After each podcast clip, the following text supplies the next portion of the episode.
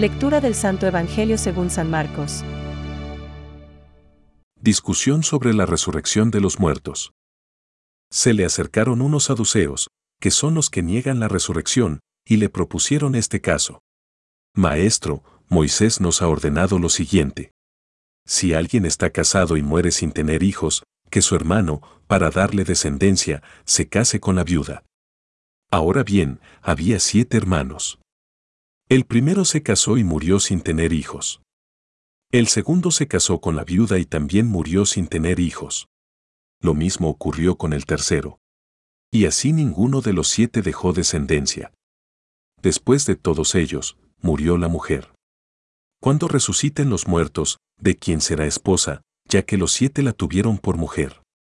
Jesús les dijo, ¿No será que ustedes están equivocados por no comprender las escrituras ni el poder de Dios? Cuando resuciten los muertos, ni los hombres ni las mujeres se casarán, sino que serán como ángeles en el cielo. Y con respecto a la resurrección de los muertos, ¿no han leído en el libro de Moisés, en el pasaje de la zarza, lo que Dios le dijo? Yo soy el Dios de Abraham, el Dios de Isaac y el Dios de Jacob. Él no es un Dios de muertos, sino de vivientes. Ustedes están en un grave error. Es palabra de Dios. Te alabamos, Señor. Reflexión. No es un Dios de muertos, sino de vivos. Hoy, la Santa Iglesia pone a nuestra consideración, por la palabra de Cristo, la realidad de la resurrección y las propiedades de los cuerpos resucitados.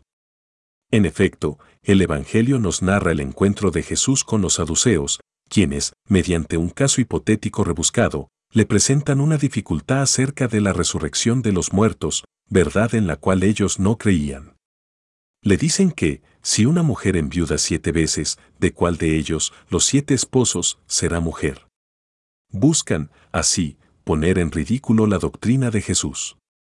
Mas, el Señor deshace tal dificultad al exponer que, cuando resuciten de entre los muertos, ni ellos tomarán mujer, ni ellas marido, sino que serán como ángeles en los cielos. Y, Dada la ocasión, nuestro Señor aprovecha la circunstancia para afirmar la existencia de la resurrección, citando lo que le dijo Dios a Moisés en el episodio de la zarza. Yo soy el Dios de Abraham, el Dios de Isaac y el Dios de Jacob, y agrega. No es un Dios de muertos, sino de vivos. Ahí Jesús les reprocha lo equivocados que están, porque no entienden ni la escritura ni el poder de Dios. Es más, esta verdad ya estaba revelada en el Antiguo Testamento. Así lo enseñaron Isaías, la madre de los Maquebios, Job y otros. San Agustín describía así la vida de eterna y amorosa comunión. No padecerás allí límites ni estrecheces al poseer todo. Tendrás todo, y tu hermano tendrá también todo. Porque vosotros dos, tú y él, os convertiréis en uno, y este único todo también tendrá a aquel que os posea a ambos. Nosotros, lejos de dudar de las escrituras y del poder misericordioso de Dios, adheridos con toda la mente y el corazón a esta verdad esperanzadora, nos gozamos de no quedar frustrados en nuestra sed de vida, plena y eterna, la cual se nos asegura en el mismo Dios, en su gloria y felicidad.